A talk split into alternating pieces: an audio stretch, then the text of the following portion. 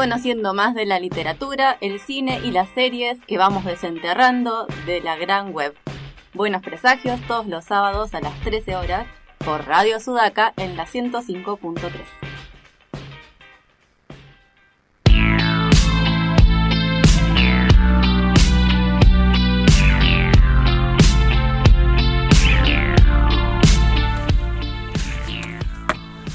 Tercer bloque de Buenos Presagios y acá comenzamos en la sección de entrevistas con nuestro nuevo invitado que acá convocó Juan Pablo.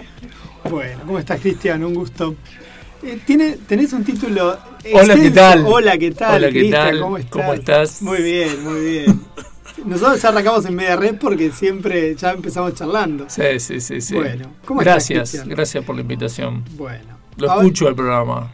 Sí, me Lo interesa. escucho así medio salteado, pero me engancho con, con los temas que tratan, y con la pasión esa que tienen por ciertas este, producciones así de la cultura de masas y esas cosas como las- los cómics, Las series de televisión. Y las series, Las sí, las series. Hoy Libros. quizás los libros. yo cuento, eh, no sé si los conté, que me, me llamaron para, para hablar de, de series de televisión en un lugar y les digo, no, a ver, llámenme para hablar de historietas, de series.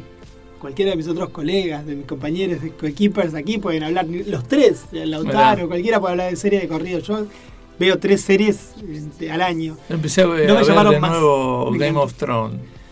Ah, mira Sí, vos, yo pensé que- que habían cerrado ese antro. Lo cerraron, vos ¿Qué lo abriste. Game of ¿Sí? Thrones. Ah, vos sí que es un antro. Yo creo que es un antro, sí. Sí. sí, sí, sí. Y- Es la gran estafa piramidal de la No. literatura y de las series, claro. No, no, gran debate, gran... Otro día la pudrimos. La mejor, no, la ver, como, pero ¿Qué en otro momento. No, me parece que es este... No la vi como, como serie, no tengo la menor idea. La verdad que no sé qué tan bien está como serie. Como producto audiovisual es, es cine hecho televisión. digamos. Eso me parece que vuelve otra vez a instalar el- la discusión en ese sentido en el que el, el arte, digamos, occidental se terminaba con el cine, ¿no? que era la, la máxima expresión de- del arte en Occidente. Este, ¿no? El séptimo arte, ¿no? donde se, se- se confluían las grandes artes occidentales y la televisión era la estúpida de la familia. La, la parte tonta. Claro, la caja boba, el chupete electrónico, etcétera. Y después me parece un producto como, entre otros, ¿no? Porque bueno, hay una, una larga este, serie de productos audiovisuales televisivos que están a- dentro del estatuto de arte, pero que Game of Thrones supera todo límite, me parece, pues es cine eh, en su máxima expresión en- dentro de las, las características del dispositivo tecnológico de televisión. Y ya mientras iba diciendo eso se iba poniendo en bolas, porque iba sacándose la campera, ya había empezado a levantar temperatura. Cristian, en cualquier momento ya le tenemos conmigo un vermú. Y esto es. eh, Pero no amenaces, no, Carlos, mira, si veo que no está la tengo- heladera nosotros llena. no tomamos, pero no, no, somos pero abstemios todos. somos- ¿Sí? sí, somos abstemios de ¿Y la esa rama. bodega que está a la entrada? Es de Pablo. Ah, de es de- Pablo es de no. otro- no, ah. Uno de los dos, uno de los tres tenía que tener algún Ah. vicio chico. Eh, bueno, Cristian, de eso veníamos a hablar. De, de todo esto venían, venías a charlar, ¿no? Veníamos una, esto fue así, en horas institucionales en la escuela, eh, atravesados por la problemática que las horas institucionales nos convocaban, teníamos la atención dividida, sería la palabra, ¿no? Digamos, teníamos como la cabeza pensando 70-30. 70-30. Bueno, está dividida, poco, pero, poco mucho, pero estaba. ¿Cuál era el tema de las horas Eh, institucionales? no sabemos, yo no, me No, acuerdo, no. porque justamente la- el 30 es lo que ya nos olvidamos. Cuestión de que nos pusimos a charlar sobre el programa, sobre la televisión, sobre el cine, sobre las series. Y ahí, Cristian, eh, quedamos como apalabrados, pero después saltó el debate, el debate presidencial, y ahí se ve que algo le removió adentro de sí. Y me dijiste, charlemos, charlemos sobre todo esto que está ocurriendo en lo audiovisual en el programa. Y Sí. yo dije, ¿por qué no? Si total, de eso se trata Buenos Presagios, de instalar un debate y de conversar sobre todas estas cosas. Y ahora lo dejo licenciado. Ah, bueno, charlémoslo. Charlémoslo, charlémoslo. Bueno, pero ¿por qué, Pues, por qué básicamente- el debate? Porque y el debate te dispara el decir, bueno, Principalmente por porque me apasiona la tele. Yo creo que. Sos un hijo soy, de la tele. Soy parte de una generación, diría, ¿no? Está bien. Pero me parece que sí, digamos, los de 50 ten- somos parte de una generación que, digamos, el, el medio con el que nos relacionamos fue con la televisión. Y la televisión siempre fue, digamos, eh, la cenicienta de, de- de todos esos, de todas esas tecnologías disponibles, este, lo que decía recién, ¿no? La caja boba, el chupete electrónico, la tele te estupidiza, bueno, siempre hubo como una, una construcción negativa sobre, sobre el dispositivo. Nos vamos a sacar los auriculares porque hace calor acá. Este, y después, bueno, me pasó que me fui a estudiar y me encontré con, con gente, digamos, con cátedras que tenían un abordaje teórico que, bueno, la, la ponían en otro lugar a la tele. A mí me parece que bueno, también ahí este, hubo todo un periodo de como de denostación de la televisión porque se abordaba con categorías de análisis que pertenecían a otros campos. Entonces, bueno, cuando aparece la semiótica, Liceo Verón, la cátedra Verón, ¿no? Steinberg, Carlón, Fernández, todos esos tipos que abordan los, medios masivos de comunicación desde otra perspectiva, bueno, empiezan a aparecer este, otras maneras de describir a la tele y eso a mí me fascinó y bueno, un poco por eso me engancho con la tele, básicamente. Algo parecido eh, ocurrió con la, con la historieta en estos últimos 20 años. En estos últimos 10 seguro que es eso, ¿no? Digamos que gran parte de quienes fuimos y somos consumidores de historieta y mucha gente que produce, de pronto llegó a la academia pensando en el recurso, en cómo funciona, y empezaron a aparecer mucho trabajo sobre esto que hace que uno vuelva a mirar la historieta. Pero volviendo a la tele, yo me quedo pensando en algo que capaz que ya lo tenés previsto, que es la tele vuelve a tener un auge ahora, porque todos miramos por streaming y el streaming es básicamente la tele. Es la tele y no es la tele. Claro, claro. Porque no deja de ser un menú de opciones, inclusive, qué sé yo, yo miro noticias por la tele, no por un canal como Telefe, sino porque IP Noticias se, la podés mirar tranquilamente del teléfono a- al televisor. Es interesante el, el fenómeno. Eh, sí, yo pongo C, C5N online, por ejemplo, o TV Claro. pública online para determinados productos que me gustan ver ahí. Y no y a veces no los puedo ver en mi casa. Este, y está bueno porque eso tiene que ver con, con el estatuto que, que plantea cada tecnología. Es decir, cada dispositivo tecnológico predispone o plantea un estatuto desde donde se mira, ¿no? Entonces ahí hay lo que, bueno, el tipo que inaugura esto es Christian Metz, francés, semiólogo, etcétera, que él habla de un régimen espectatorial, ¿no? Entonces dice, bueno, en el cine, cuando está presente el actor, está ausente el espectador.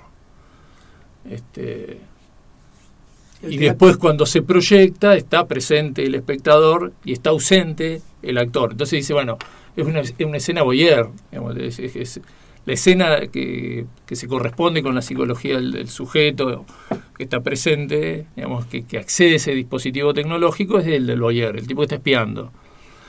Este, no así el del teatro, digamos, son exhibicionistas, digamos, está presente el actor y está presente el espectador. Me encantó cuando me contaste. Es eso. alucinante. A mí, digamos, que fue, digamos, a partir de ahí que yo me, me empecé a aprender, bueno, ¿y qué pasa con la tele? ¿Y qué pasa con lo gráfico también? Este, ¿Cómo funciona lo gráfico? bueno, está bien, porque es, es pensar este al libro como una, al libro, la revista, la historieta, todo esto, es también un dispositivo tecnológico. y Guayar, porque na- no está el autor no sé, del no sé. libro. No, no, no sé, lo No pienso. sé. ¿No ocurre lo mismo que con la tele o con el cine? Y lo que pasa es que Con, la- con el cine, no con la tele. La tele el cine es un vivo. grabado, digamos, es, es, es un grabado de, de un lapso de tiempo donde hay este, montones de, de- operaciones de sentido, ¿no? La luz, el maquillaje, el vestuario, los actores, bueno, es, el campo semántico, diríanlo, es, es sumamente amplio y diverso en, la materia audiovisual, ¿no es cierto? En la tele lo que la caracteriza es el vivo, es decir, si hay algo que es televisión, es lo que está en vivo y en directo. Eso es la tele. Este, y eso es lo que desarrolla Carlón, digamos, cuando hace lo cinematográfico lo televisivo, tipo, apoyándose en... Es un en- intelectual argentino. Yo Carlón, no lo sí, no lo conozco, sí, no lo sí, conozco, sí, por sí, eso sí, te pregunto. Sí, sí. Yo soy la parte ignorante en todo lo es, que tiene que ver con un, esto. es un crack de la UBA, de la cátedra de Verón, digamos, Verón es el tipo que, que arranca con la semiosis social, efectos de agenda, bueno, armató como un nuevo paradigma comunicacional, desde la teoría hipodérmica a Verón, ¿no? sería el, el corte este cronológico. Van pasando por distintas escuelas, se va poniendo el énfasis cada vez más en lo que la antigua teoría llama este, el receptor. Esto se sigue enseñando en las escuelas. Emisor, canal, receptor, mensaje, contexto, todo eso termina siendo veneno para este, la semiosis social. ¿no? Este, y que explota eso cuando querés abordar un programa de televisión. Fracasan sí. como categorías. Claro, porque hay, eh, hay múltiples elementos significantes, es decir, las operaciones de sentido que se empiezan a producir son inabordables con esas categorías.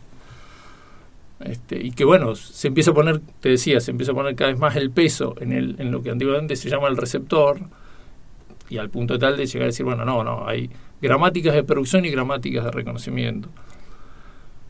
No hay un emisor, canal, receptor. Es decir, hay un montón de saberes que están circulando en nosotros que nos permiten Entender ese- hacer una ese- interpretación de eso producto. que está apareciendo y que no estén todos igual. ¿no? Es decir, Ferdinand de Saussure dice blanco, blanco leche. ¿no? Es que es como un, este, un signo, este, el signo binario como una hoja, ¿no? que no se puede dividir. Bueno, estos tipos agarran a Pierce, digamos que va por otro lado. Por otro lado, sí. ¿Y qué te pega cuando empezás a estudiar todo esto? Te parte la cabeza. Sí, estuvo bueno. ¿Y eso te invitas a producir material? ¿Empezás a mirarlo? ¿Lo tuyo es más como desde lo académico? ¿O empezaste a hacer tus propias cosas? No, yo empecé a hacer mis cosas, pero sin por ahí este, incursionar mucho en, en, digamos, desde una mirada semiótica a la hora de, de producir. Este, mi, mi segunda rotura de cráneo aparece cuando hago una capacitación en dirección de arte y veo que lo que yo estudiaba y trataba de hacer y aprendí de desmontar operaciones de sentido de, de un discurso o de un este, producto audiovisual televisivo o cinematográfico, en el cine lo hace dirección de arte. Es decir, dirección de arte es el que monta esas operaciones de sentido que después el analista va a este, desmontar de una película. o sea, que entonces- no es la dirección quizás lo No, que- no, no. No, No es solo la, no es la dirección No, no, es solamente direct- lo que le da. no, es para mí es dirección de arte. Dirección de arte arma la película. La próxima vez lo traemos Fede Tavera y que se Que se pongan los maten. guantes, claro, con la de ¿Cómo no? 5 libras y empiecen a darse murra aquí. Y aquí. sin guantes también. ¿Qué tanto jorobar? No, no, igual no porque Fede No, el, esa direc- tesis, el sino director porque de, para- de- para de la película es, eh, es un tipo que bueno tiene que tener una, una cabeza así sumamente a 180 grados, conocer todos los rubros, conocer qué es lo que quiere contar y tiene que ser muy sensible con, con quienes trabaja, digamos, porque bueno, si va a ser un policial de X determinada manera y dirección de arte le devuelve una propuesta estética, tendrá que charlar con fotografía para que esa propuesta estética este, tenga su referencia lumínica. Esto también lo charlábamos Sí, en, sí, institucionales, sí, ¿no? sí, sí, lo Yo te decía, hay una mismo. supremacía, digamos, en, en el consumo cotidiano de lo audiovisual, hay una supremacía de lo narrativo. Digamos, eh, no- nos interesa una película por cómo está contado el cuentito. Ahí me verdugueaba Pablito por, ahí, por sí. WhatsApp diciéndome que yo odio a Game of Thrones porque nun- pero nunca la vi. Es cierto que nunca la vi. Yo odio Game of Thrones porque los libros los odio. Entonces por, por Claro. transitividad no voy a ver la serie porque no voy a gastar valioso tiempo de mi vida en algo que ya sé que está horriblemente contado. Aunque visualmente es hermoso y, y aparezcan estos elementos que vos mencionás ahora, que hay que también mirar de una producción audiovisual. Sí, por ejemplo, el laburo de vestuario que se hace. Es decir, dirección de arte toma el guion, analiza el guion, lo pone en relación con todos los discursos anteriores. Es decir, vos contaste el- un cuentito de este. Game of Thrones, que es una serie, es una colección de libros. Es una colección de libros, tiene una estética, tiene una lógica. Pero lo que me refiero es, eh, vos contás el cuentito de un chico que se pierde. Bueno, Sí. un chico que se pierde es Caperucita en el bosque, también. Entonces, eso, ese es el laburo que hace este, dirección de arte. Vincula ese texto, esa producción literaria que es el guion, con todas sus referencias posibles en la pintura, en este, otros productos televisivos, en el cine, lo que surja de todo ese mundo. Y sí. Una máxima expresión de eso por ahí es Disney. Disney en sus orígenes, por ejemplo con Fantasía, la película original, la animación hace referencia a iconos o imágenes que tenemos autorreferenciadas de la cultura pop y los va eh, vinculando con cuentos clásicos. Y hace todo un mundo onírico, pero que sea comprensible a través de cosas que nosotros tenemos ya como en nuestro paradigma de comprensión cotidiano. Claro. Sí, entonces eh, a partir de eso es que Dirección de Arte hace una propuesta de, de cómo se van a vestir los personajes, hace un análisis de cada personaje, por eso la ropa también está hablando, no es solo eh, las acciones del personaje, sino cómo ese personaje está vestido en cada una de las escenas. Este, esto está ligado también a eh, cierta eh, estructura del relato, ¿no? Todos los relatos, bueno, instrucción, nudo, desenlace, pero a su vez este, esos personajes se van transformando, van entrando en lucha, tienen opositores, bueno. Y todo eso empieza a estar representado en el vestuario, pero a su vez tiene que estar representado en la puesta de luces. Esto en el mejor de los casos, digamos. Después, Sí, sí. después- con que se vea está bien, dicen algunos, ¿no es cierto? Pero si es un policial, tiene como sus reglas de iluminación, de iluminación, de, vestuario, sonido. de decorados. Este, vos mirás, este, por ejemplo, yo la vi hace poquito de nuevo, así de fanático, la encontré en un cine y entré a verla, este, Blood Runner. Y es un policial, Blood Runner, bueno, un policial dentro de una película de ciencia ficción, futurista. Pero bueno, vos sabés que, no sé, la cortina americana es parte de la estética del policial post 45, 50, digamos, ese, ese cine negro, yankee. Y eso aparece, todo el tiempo está puesto ahí, de una u otra manera aparecen. Los cuerpos recortados este, en silueta, bueno, los, los contraluces que se elaboran en iluminación, bueno, eso va, va armando esa atmósfera este, de- del policial negro más, más clásico. Me quedaba pensando, eh, cu- cuentan que puso cuando hizo El Padrino, los mafiosos empezaron a comportarse como, cuando sale la película, los mafiosos empezaron a comportar como, de, como se comportaban en la película. Era interesante. Y, y pensaba si esto no ocurre también un poco también eh, entre el cine y la literatura, ¿no? Que digamos, se escribe el halcón maltés, por decir una cosa, se filma y a la vez uno vuelve al, al policial a escribir algo que se parezca a la versión estética del halcón maltés, ¿no? Porque Sí. como que hay un Es retroalimentación, un poco ¿no? una idea que dice Piglia, que dice Borges, ¿no? Es decir, no importa cómo la, la realidad opera en la ficción, sino al revés, cómo la ficción opera en la realidad, ¿no es cierto? Ubist-. ¿No? Es eso, es ese ejemplo. Sí, sí, ese ejemplo. Es ese ejemplo.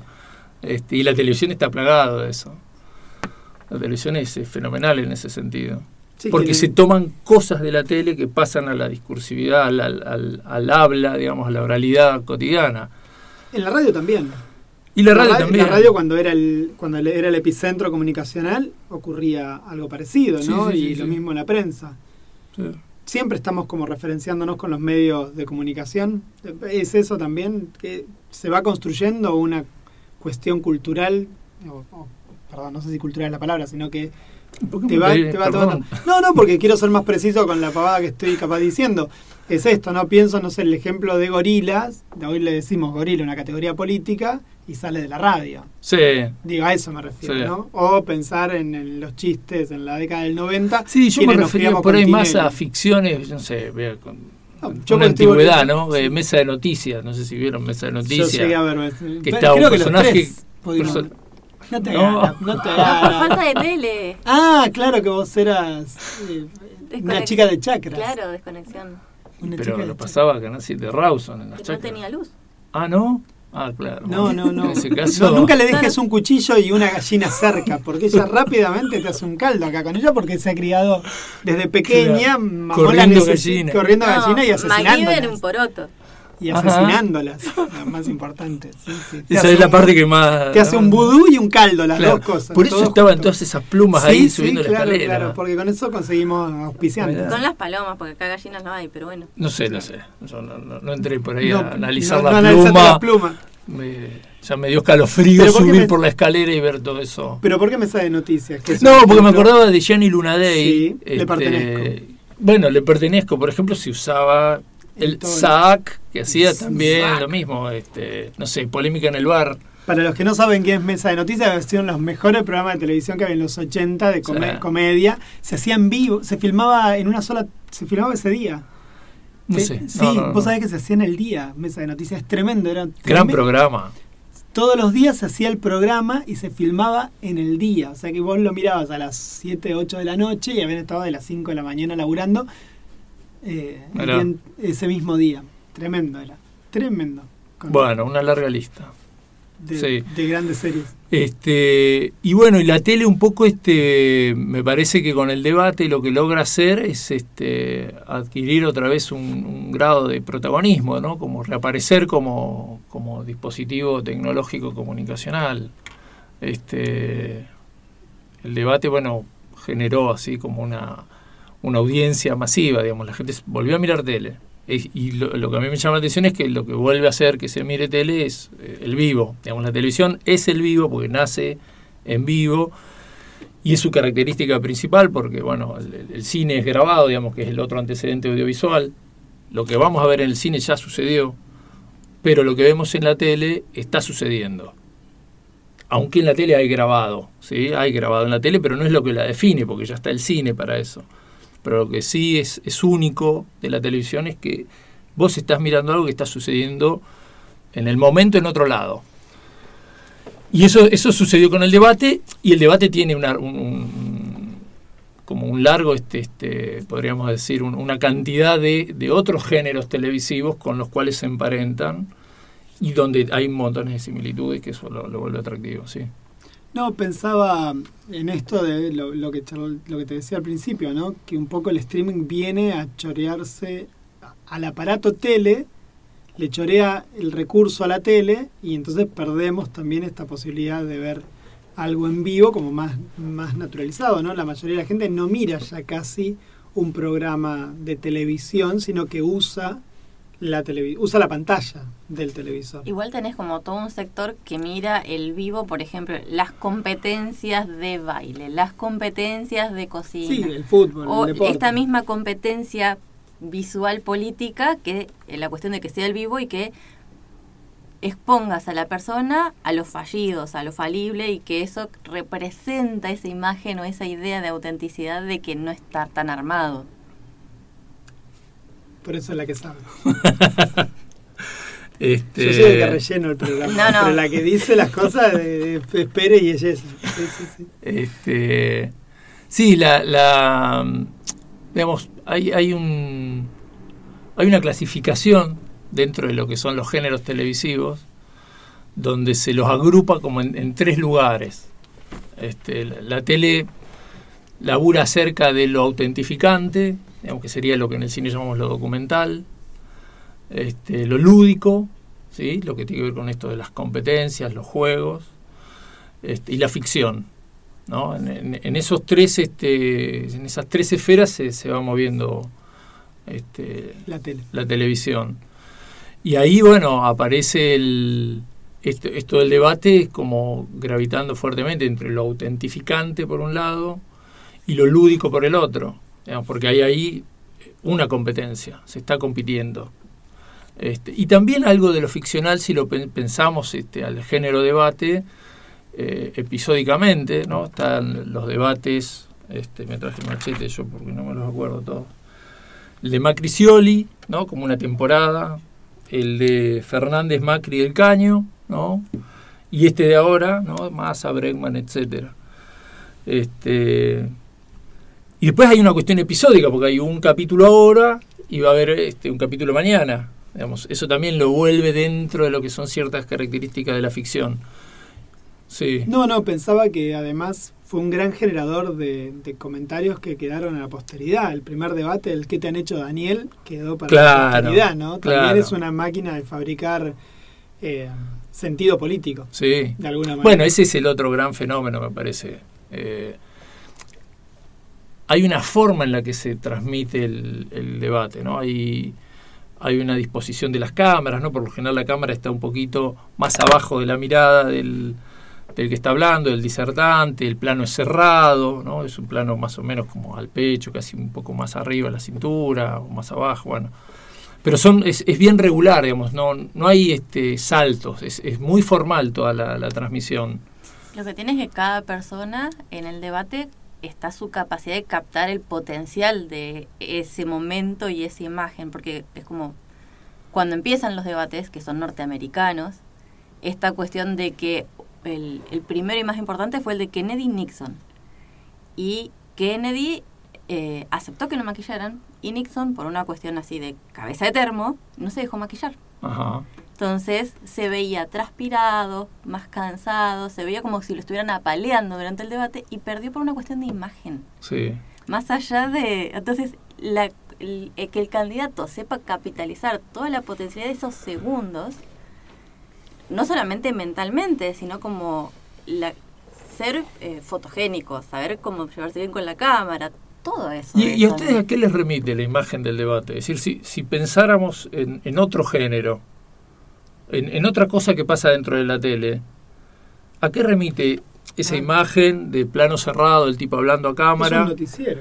Para De alguna manera es el noticiero, es me para habla, Para ¿no? mí es la idea, claro, para mí es la, la idea de formalidad que tenemos televi- Y dentro de lo televisivamente. político, como fenómeno político, No puedo evitar acordarme el debate de los Simpson de no me puedo evitar, no, pero en serio pensaba en esto de Nixon como los Simpson lo capitu- lo, Claro. lo captura Es que es icónico, se usó en publicidad un montón de tiempo eso. para para cuando pierde contra Bob Patiño el alcalde.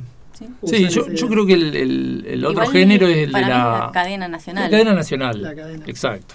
Para mí es la cadena nacional porque, Ah, porque no lo había pensado como un género, lo había es- pensado y como sí. un tipo de programa. Bueno. Sí, es del es un gran género televisivo la cadena nacional. La cadena nacional sucede exclusivamente en términos audiovisuales dentro de la tele. No hay otro lugar. Y la radio, En términos audiovisuales, en la tele. claro, sí. Pero empieza... Bueno, pero sucesos argentinos era eso. Y era tele- y es audiovisual Bueno, también, pero, pero la hay, tele. hay algo que lo distingue, Pablo, ¿no? Que es, la, que es la edición especial. Digamos, la cadena nacional tiene es, esa característica de irrumpir en la programación, de Sí. desplazar a los otros programas, de plantarse como algo este que sucede Es de manera sí, exacto, Es es urgente. Bueno, La hay varios es antecedentes en eso, digamos, tenemos las este, las cadenas nacionales de la Junta Militar, por ejemplo, son características de una época de la televisión en Argentina, tienen un estatuto de este, representación, digamos, la cámara está fija, el tipo te mira a vos, tiene esta cosa del noticiero, me mira, me habla, esto que plantea Verón, este, esto viene ya de los afiches del tío Sam señalando, ¿no? De esa cuestión de la teoría hipodérmica, me habla a mí, me está mirando. Este, están las cadenas que hacía de la Rúa 2001, que también son muy fuertes, ¿no? poblacionalmente, significativamente, impactan, digamos, están dentro de la memoria.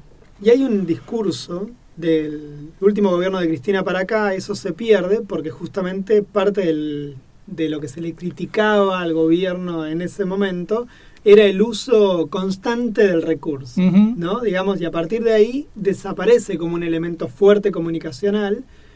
Y fíjate qué consecuencias trae eso, ¿no? Bueno, las recupera las cadenas nacionales cuando nos contaban cuántos enfermos de, de COVID Sí. había en el país, Sí. con su amigo Horacio, pero, eh, pero hasta ese momento, y ahí son solo No, tolerables. pero fíjate que ahí no está presente lo político, es una cuestión de salud.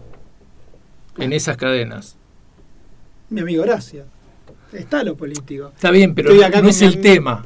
¿Sí? Es decir, cuando de la Rúa tiene que salir a hablar, es, es una cuestión política candente. Cuando Sí, sí, sí, está muere Néstor y Cristina tiene que salir, también, digamos, ¿no? Te dice, es, es mi momento, este, no es mi momento más doloroso, es mi momento más difícil, creo que dice una cosa así. No, no es mi momento más difícil, es mi momento más doloroso, llora. Digamos, ahí hay una irrupción también de lo que es el, el vivo de este tipo de, de cobertura especial. Aparece algo de lo íntimo, ¿no? Se quiebra, llora, hay una ventana, eso la conecta con, con el afuera. Los anteriores no, digamos, las cadenas nacionales, los militares, no había ventana, estaba la bandera, el escritorio, algunas hojitas. Leer, por ejemplo, esto es importante, me parece a mí también. ¿Cómo aparece esta cuestión de la lectura del papel? ¿No? ¿Quiénes leen en el debate presidencial?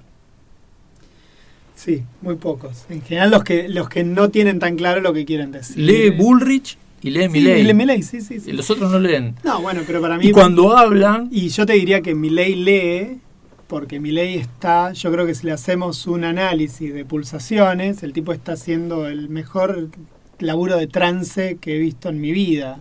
El tipo lee para no correr, porque si no le salta la chaveta. Está todo el tiempo contenido, uno lo puede ver en el debate todo el tiempo, que esa mirada por arriba de los anteojos hay un no es de presbicia, es de hijo de puta, pero está midiendo todo el tiempo. No, no, pero lo digo en serio, porque es una mirada, a ver, quienes usamos anteojos sabemos cuando queremos mirar por debajo del bueno, hay un análisis anteojos. muy interesante que hace Durán Barba.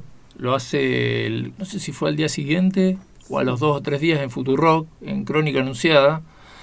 Y él eh, hace así un, como un salpicado muy por arriba de cada uno. Y lo que dice de... Es muy interesante lo que dice de Milei, porque él dice, este, no es Milei, ¿No? no es Milei No es ese tipo. por eso. Es decir, el que, el que fue a, a, A ver a Milei no, se lo encontró. Por eso, por eso te digo, si ¿Y vos le por qué no se lo encontró? de sangre a Milei, ese tipo no era Milei. Porque tenía unos lentes que no son No solo por los de Harry Potter, parece. Ponele que no sean solo los anteojos. La gente que mira el debate no son la gente que se va a informar a través de los videos de TikTok a los que sí necesita generarle ese recurso de la violencia. Entonces era otro público que necesitaba cambiarle el approach. No, no, seguro, por eso, pero él lee, por lo menos creo yo, lee, porque el personaje ese que tiene que ser eh, está, en la- está en el escrito. Si él no se corre de guion, la única vez que, que yo creo que Sal, que estuvo muy cerca de ser él, o por lo menos de ser el Milei que, que atrae a un sector más conservador, es cuando eh, le preguntan por la iglesia, que lo descolocan, cuando, cuando Bregman le contesta sobre lo que es el comunismo y el socialismo, que ahí sí, porque no puede, porque eso no está guionado. La parte donde te preguntan a vos, digo que aparte, nada, uno puede discutir después qué le preguntan a esos candidatos, a todas y todos. Eh, y Bullrich sí, bueno, pero Bullrich todos sabemos que, nada, que es un milagro que esté en la política argentina, digamos. En términos de, de- eficiencia política es, es un milagro. Está sostenida por, por Macri, digamos. No coincides, Barbie. Eh, yo realmente todavía no entiendo cómo tiene un doctorado. ¿En qué? Tiene un doctorado en ciencia política de la Bueno, UNSAM. Yo, habla muy bien de la carrera, ¿qué crees? O para mí alguien le hizo la tarea, no sé. ¿Qué sé yo? Sí, yo me quedé por ahí pensando en estas cadenas nacionales que decías vos, de Cristina, que en determinado momento cambian esas cadenas nacionales y pasan a ser actos públicos. Ya no es ella sola, aislada en, el edificio, aunque estaba la, la- la ventana abierta, digamos, la, corrina, la cortina así corrida. En, en muchos casos se tiraban planos desde, desde la ventana, la bandera, ¿no? la representación de lo nacional, etcétera sino que este, empiezan a ser actos públicos, empiezan a ser este, lugares de encuentro donde están este, sindicalistas, este, otros partidos, sí. gobernadores, gente común, este, militantes, etcétera. Y ahí hay otra composición de planos y de cámaras, ¿no? Ya no es, no es la cámara fija, sino que bueno, hay dos o tres cámaras en el escenario, hay plumas, ¿no? Es decir, esa cámara que, que parece que está volando, que este, se pasea por el aire y, va desde las sillas al escenario y al revés. Y ahí ya se, se empieza a plantear este, otra cosa de lo que son las cadenas nacionales.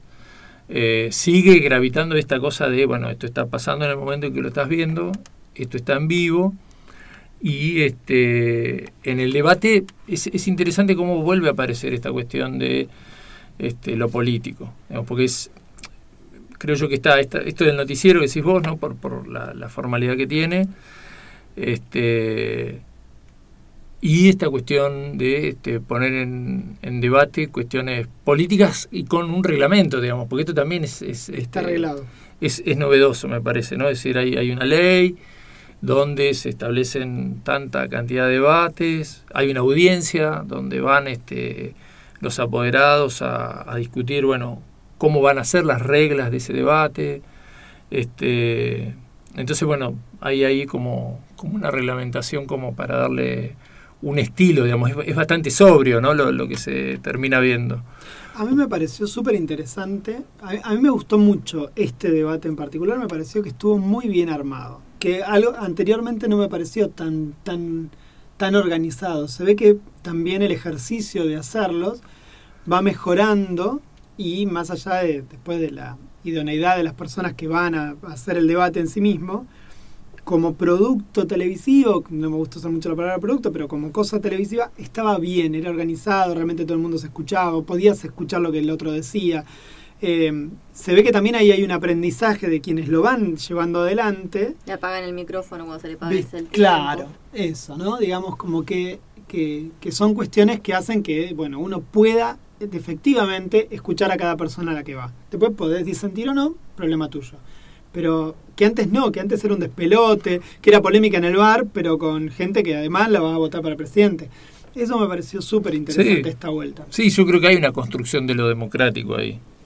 Este, en el sentido de este, poder expresarse, poder ser escuchado y poder disentir y que, bueno, esto, que no se produzca el, el despelote de que, bueno, grito más que vos, te piso, no te dejo hablar, etcétera. Este, también es interesante la, repartición, así, la repartija de temas, digamos, porque es, la propia audiencia o el, propio ciudadano el que eligió los temas que se van a debatir, la cantidad de réplicas, este, cuánto tiempo se le da a cada, a cada tema. Me pareció algo así sumamente ordenado. Voy a hacer una consulta. Discutiendo con un amigo sobre las réplicas, él me decía, yo le decía que que había sido poco feliz el hecho de que se las agotaran rápidamente y él me decía, no, al revés, porque la audiencia escucha la primera parte y después ya no le da mucha pelota si, se gastaban las réplicas. ¿A vos te parece, Barbie, que puede haber sido eso? O, lo dejo aquí en la mesa, digo, es un argumento razonable, es seguro, pero no sé si si funciona así el debate, pierde, no sé si pierde tanto rating de vuelta a vuelta. Como para gastarte las réplicas todas juntas, digo, eso me Igual me parece que el tema de que se gastaran todas las réplicas era tratar de eh, eliminar un candidato específico en un momento. O sea, usabas todas las balas en ese momento. No sé si tenía tanto que ver con una cuestión de la audiencia en sí, sino como específicamente, eh, este es una persona con la que tengo que competir o considero que compito en el diálogo y a ese lo destruyó y los otros ya veo Sí, yo creo que de la misma manera. Para mí se gastaron las balas. También hay algo posible respecto de la audiencia porque en el encendido, en el comienzo, es donde más gente está mirando. hacia el final la, audiencia por lo general va decayendo. Sí. Pero es interesante ver cómo le preguntan de economía, digamos que fue el primer tema, le preguntaron todo el tiempo economía a Bullrich, que es, es, su punto más, más flaco y donde empieza a balbucear de entrada, bueno, ya después era insalvable. Pero fíjate que justamente cuando tenés que preguntarle sobre derechos humanos a Milei, con la población que Milei justamente tiene que capturar, también te la perdés. Porque te la gastaste toda pegándole a Bullrich. Digo, no sé, hay una, hay una decisión de dónde... Hmm. Sí, sí. E, por eso yo no por eso, para mí es elegís a quién querés eliminar en esa ronda no sé, porque, a ver, en derechos humanos. Es una muy mala estrategia de teoría de juegos. En derechos humanos, creo que todo el mundo ya sabía qué piensa mi ley, más allá de que le quieras repreguntar o no. Pero, bueno, con ese criterio todo el mundo sabe que, que Bullrich no puede hablar de economía a ella. Claro, pero hay como una ficción de que tiene ahí al gurú Melconian armándole un gran proyecto que no explica todavía qué es. Sí, igual ya lo sacaron a Melconian de circulación. ya no suma, ya, está restando, claro. Ya lo escondieron de nuevo. Sí, igual me parece a mí que le quedó ahí este mucho terreno a, Miriam Bregman. que me parece que es hay otro analista de, del debate decía que en un debate no gana nadie, sino que es el que menos pierde.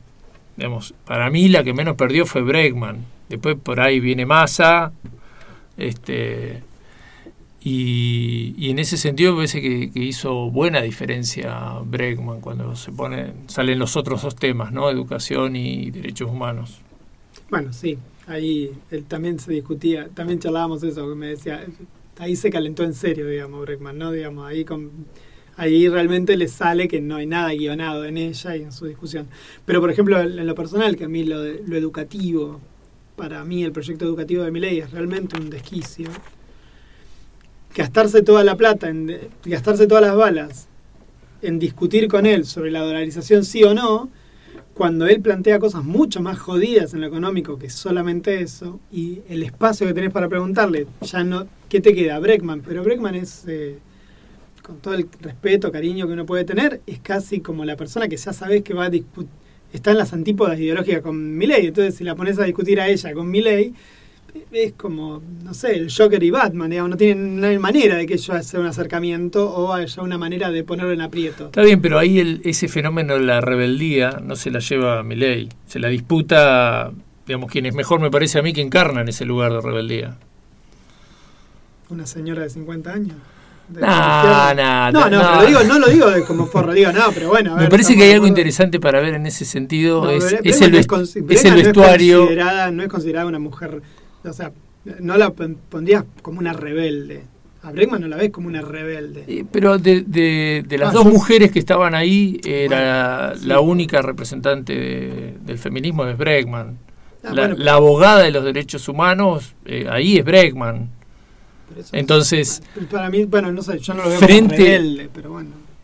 no digo que ella sea rebelde, digo que eso que intentó o eso que capitalizó discursivamente mi ley en todo este tiempo a través de los medios y a través de todas esas este, casi este, performance que hace, este, se llevó, se, se arrastró ese, ese, ese sector. Ese rótulo del rebelde. Y me parece que eso siempre le cabió mucho más a la izquierda que a la ultraderecha. No, no, yo y en ese sentido, y en ese y en ese sentido Bregman lo jugó muy bien, yo creo que sí.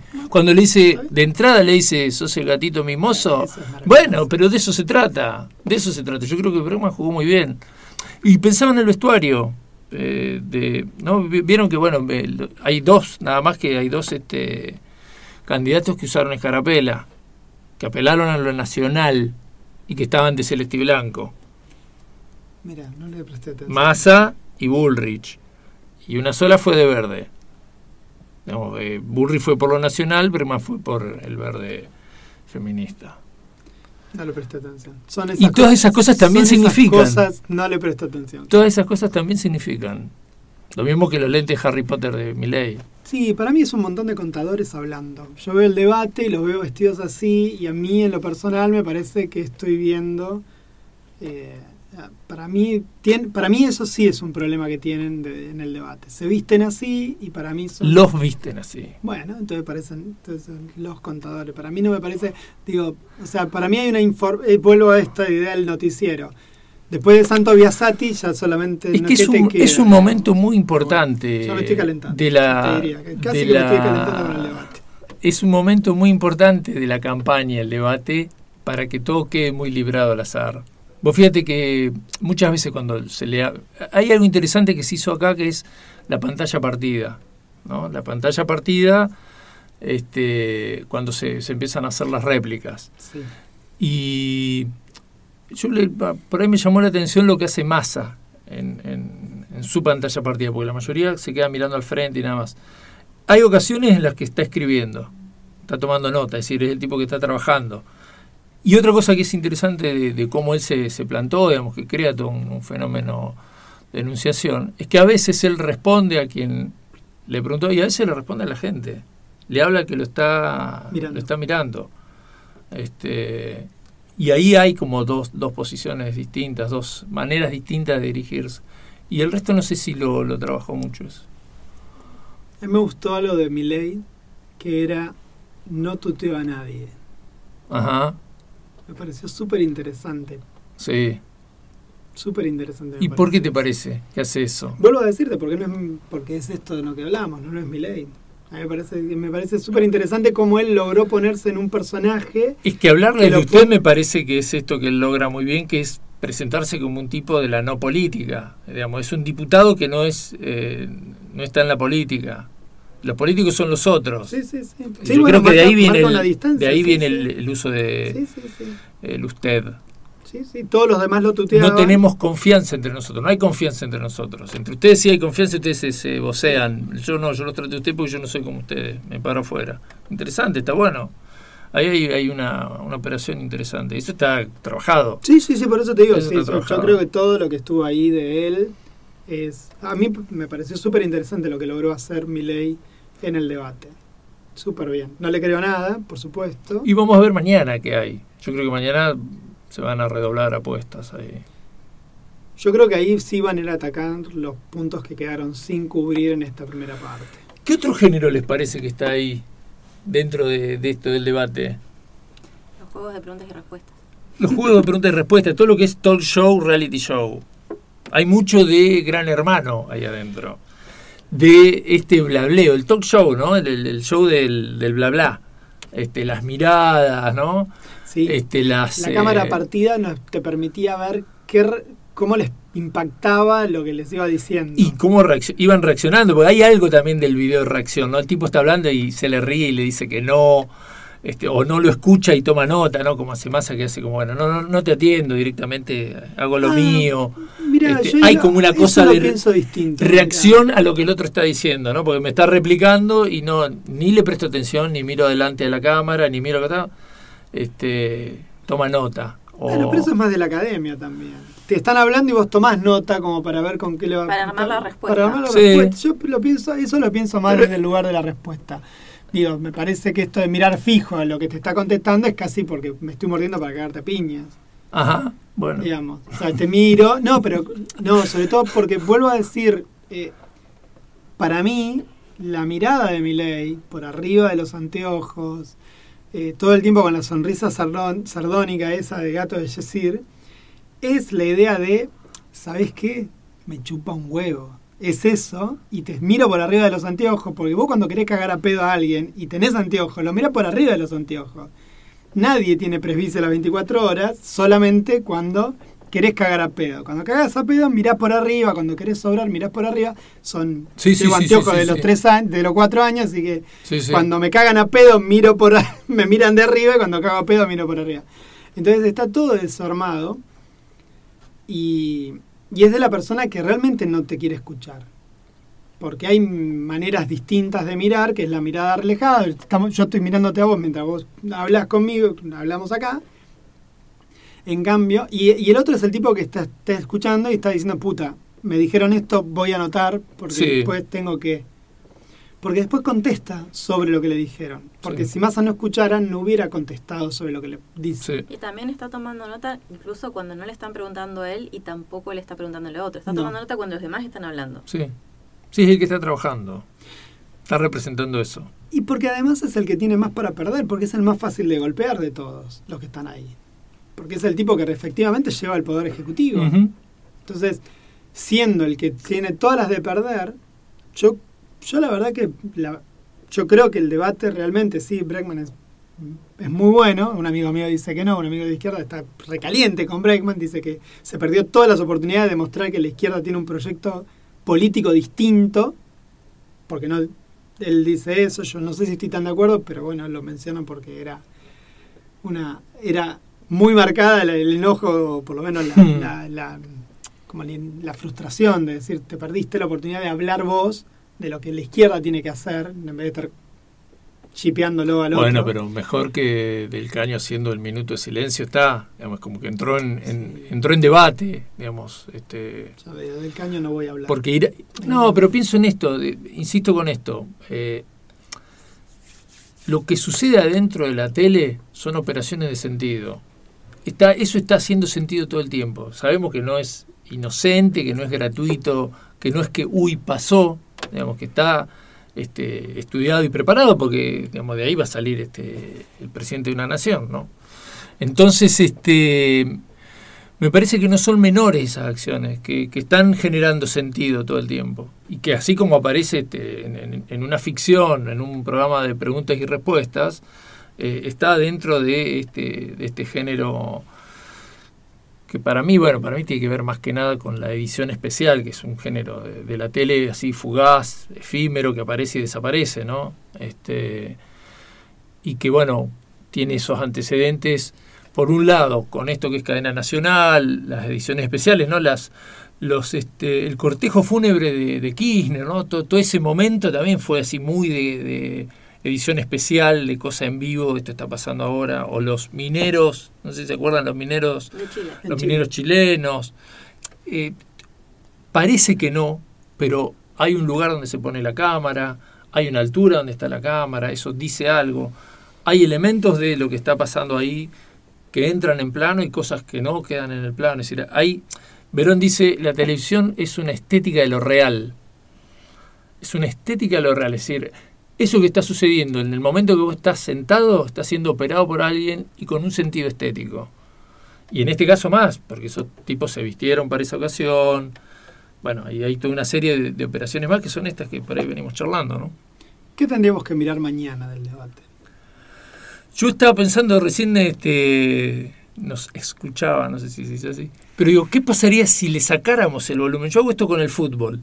Le saco el volumen, pongo música y miro este, miro el partido de fútbol así. Es la película de la Liga de la Justicia. Este, y lo empecé a hacer con música y dibujos animados. ¿no? Estoy escribiendo ahí una- unos- unas anotaciones de instrucciones para mirar televisión, le llamo. Este, y me, me divierto así, qué sé yo. Está muy bien. Cada uno disfruta como Ahora cuando puede. viajemos en el tiempo, en los 90, va como Eh, piña. Estos son los 90. Yo creo que estos son los 90. Anoche lo discutía con, con Laura, quien le mando un gran abrazo y un beso, mi compañera de vida. Bueno.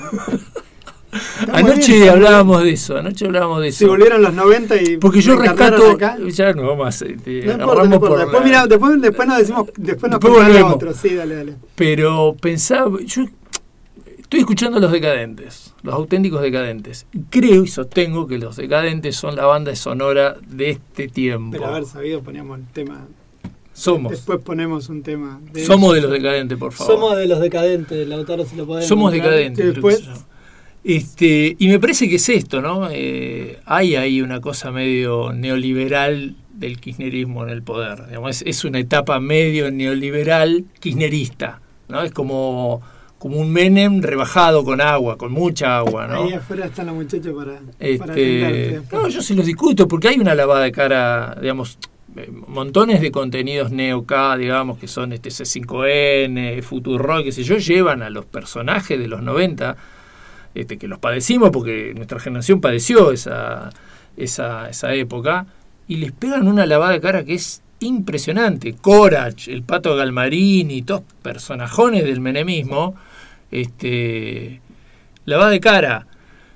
Y me parece que este, hay algo ahí en la estética decadente eh, que entronca bien con, con este momento, donde me parece que es, es cierto aspecto, no sé, cierta cosa de lo liberal, neoliberal, pero ¿Y te parece que lo tiene que lo tiene esta estética peronista? ¿Sí? sí. Sí, Yo porque pensé- yo pensé que el que lo estaba representando mejor era justamente Milley. este pero es que Milei es, es la ironía de eso. Me parece que es un chiste Milei. Yo no, no, no me lo tomo en serio. Me parece que es un chiste. Es Pero, una, puede- pero tiene grandes chances. Yo creo que no, yo creo que su discurso es funcional al kirchnerismo. Es, es una máquina de darle texto y letra al kirchnerismo. Él y Marras, digamos, porque es, es, es una máquina de tirar debate, porque yo creo que lo que hizo, lo que hizo fue coparle el lugar a la derecha de Bullrich y romper con el Cántica. Rompió con eso. Esa lógica no existe más. Es imposible. Es lo que Bullrich trata de remar todo el tiempo. ¿No? De, de- de construir esa idea, los K son los malos, nosotros somos los buenos, ellos son desordenados, nosotros somos ordenados, ellos son débiles, nosotros somos fuertes. Bueno, eh, mi ley va, este, quiero retruco, quiero vale 4, quiero este, todo, el partido, la chancha, los 20, es decir, extrema esas posiciones este, y termina dándole letra, me parece a mí. Yo no lo veo como un fenómeno peligroso, me parece que estas elecciones. es muy fácil. eh, Yo, bueno, está bien. No, no, yo en lo personal no sé si estoy de acuerdo. Por ¿eh? eso me parece que los decadentes representan muy bien. A mí sí me parece. Yo sí sé, yo sí. Va, no sé, Barbie, vos cómo lo ves. Porque estás demasiado callada para, para este momento. Lo que pasa que para mí Milley entra dentro de un grupo de gente que todos pensamos que era lo mismo. Pensamos que Trump era una caricatura, que Bolsonaro era una caricatura, que Le Pen es una caricatura. Y sin embargo, elección tras elección van avanzando y en un punto llegan. Sí, pero esto es Argentina. Acá Pero pasa lo que no pasa en ningún lado. Aparecen fuerzas. Está el peronismo. Está el peronismo. Y me parece que el- el- el- lo distintivo es esto, ¿no? Que son los 90, pero de las manos. Este, son dos presidentes puestos por. Podemos decir está el peronismo y los mexicanos decían está el PRI. Y en un punto no estuvo más el PRI. Sí, y y son no sé si. movimientos no y sé cómo es grandes, este. que se redefinen igual no nada es como eh, hegemónico en su discurso y si no se readecúan y si también los contextos de los votantes pensá que hay un porcentaje de votantes muy alto de menores de 18 años que están siguiendo seguidores de Milei y no miran el debate y no miran No, las sí, sí, cifras sí, del lo INDEC. miran, ¿eh? Lo miran. La cifra del INDEC no la analizan, analizan otras cosas. La cantidad, ese es otro lindo fenómeno de la tele, cómo se volvió a poner a la familia alrededor del televisor. Digamos, muchos chicos miraron los debates eh, junto con sus padres. Eh, Yo, Yo sí creo que volvieron los 90. Yo esa parte sí coincido. Para mí los 90 se están volviendo, porque en realidad lo que se, en realidad lo que se están volviendo son los 80 fuertemente. Yo vengo diciéndolo hace tiempo. De, hay una revalorización de la de- estética de los 80 que está construida por un montón de carcamanes que la vivieron en, en carne propia y piensan que está buena y los 80 son una década tremenda en términos de, de- perdimos a, a niveles mundiales los derechos laborales se perdieron casi todos lados nosotros tuvimos se cayó la dictadura de pedo y por una guerra digo nosotros si hay algo que no se podría revalorizar son los 80 de vuelta yo creo que estamos revalorizando esos 80 muy chotos que sacaron esta generación de políticos que vos mencionás y que toman el poder en los 90 me parece que sí está pasando eso. Y, y este discurso como muy berreta, que lo único que falta es decir yo que, bueno, a ver, nosotros endiosamos a Ricardo Ford, que es la idea de que un rico realmente puede representarte a vos. O sea, que un rico haciendo cosas de rico, mostrándote como se crió en un Rolls Royce, te puede representar. Y nosotros lo, bancamos, porque se murió. O sea, bueno, qué sé yo, se murió atorado con una barrita Felford, dos corazones. Bueno, qué sé yo, no sé ni idea. Pero nosotros estamos revalorizando eso, que no es ni más ni menos que la pizza y el champán. Digo, eh, a, a mí me parece que están volviendo los 90, pero desde ese lugar, desde el lugar de la pérdida de derechos. Y son estas mismas personas, vos decís, vos decís que hay un aparato comunicacional que los lava, y después hay otra parte del aparato comunicacional que los reivindica y los construye como ídolos, que es el cacho que está mirando la pendejada con Me parece que los lava porque ya no, no gravitan, digamos. Este, el hecho de llevarlo a Corach, a Futurock, digamos, porque es, es una pieza de Para no museo. para no preguntarle sobre Eh, o. Galmarini en, en- Sí, pero... va, no sé. No sé, te lo digo, no, no te lo pregunto. Digo, ¿para qué lo llevas? Después lo llevas a Manzano. Digo, ¿para re- hablar de franja morada en la uva? ¿O para que es un operador político y además está dueño de capitales por todos lados? Sí. O sea, lo podés llevar. Digo, acá podríamos. Es una discusión que tenemos acá en la radio. Digo, ¿a quién traes a la radio? Podés traer a gente, y, pero si viene acá alguien y no le preguntás sobre ciertas cosas, y eso es un forro. O sea, si le vas a preguntar de lo que quieren hablar, tráelo a Corach, pero pregúntale cuando reprimía él qué lo diferencia de la, la propuesta de Bullrich. Sí. Sí. Bueno, dicho esto, matando la, con- matando la conversación con Juan Pablo Simonetti. No, qué sé yo, no sé, me Queda parece. como para ver, a ver, miremos el debate y veamos a ver qué vemos Pero que ¿qué hay que- No, yo decía ¿Qué me hay de, de sacarle el sonido y, y ponerle música. Este, así fue como empezamos, ¿no? Esta, esta digresión, larga digresión. Este, yo pongo dibujitos animados y escucho los decadentes. Ah, es un ejercicio para hacer. ¿Qué dibujitos es animados? Supercampeones, por ejemplo, bien Cartoon, noventas. Cartoon Network pongo. O a veces está mi hija mirando Cartoon y le sacamos el sonido. Gombal, de Cartoon lo que más me gusta Ay, es no, Gombal. una un día venimos, un día venía a Hablamos de hablamos Gumball. de Gumball. Traemos Sí. a la piba, traemos a los míos Sí. y hablamos de Gumball acá. Somos 15 personas en el estudio. ¿Vos has visto Gumball? No. el, Es extraordinario mundo de Gumball. No. Es Es maravilloso. hermoso Gombal.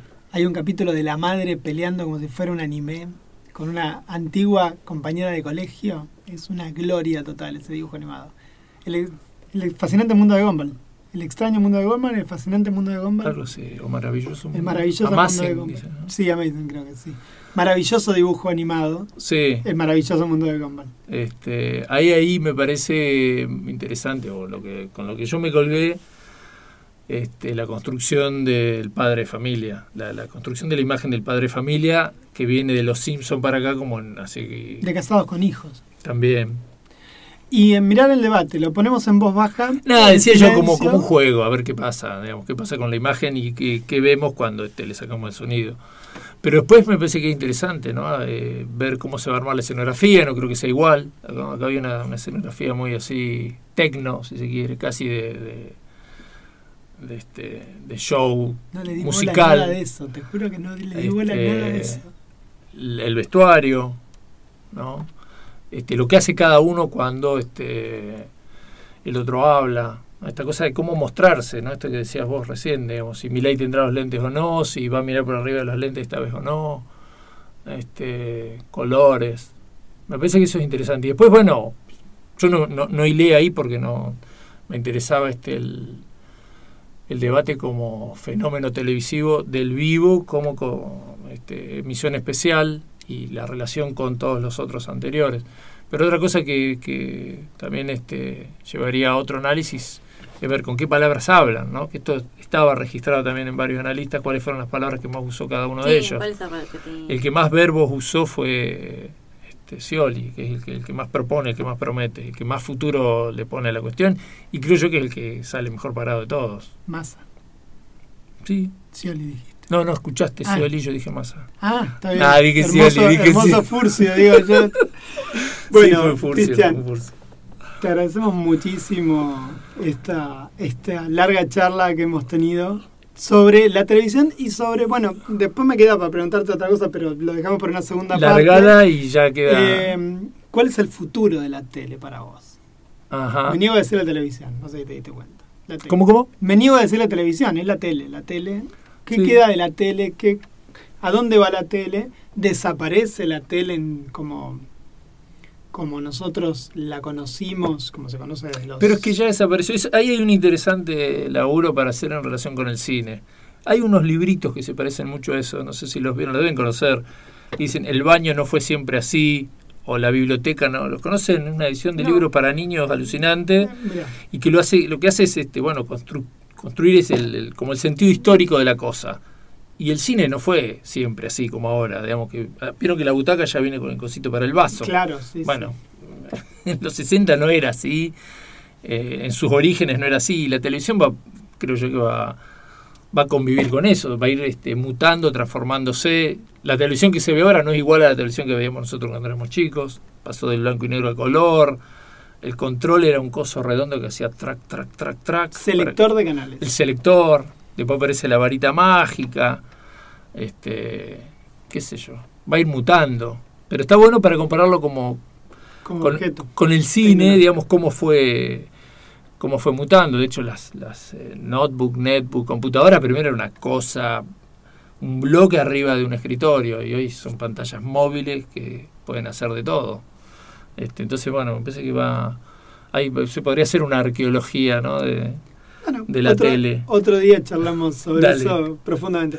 Muchísimas gracias. gracias a ustedes. por, por venir, Cristian. Y ahora nuestro operador, si es tan amable, pone la canción Somos y nos vamos escuchando a los auténticos decadentes en Temazo. tu honor también. Muchísimas gracias. made even more hysterical.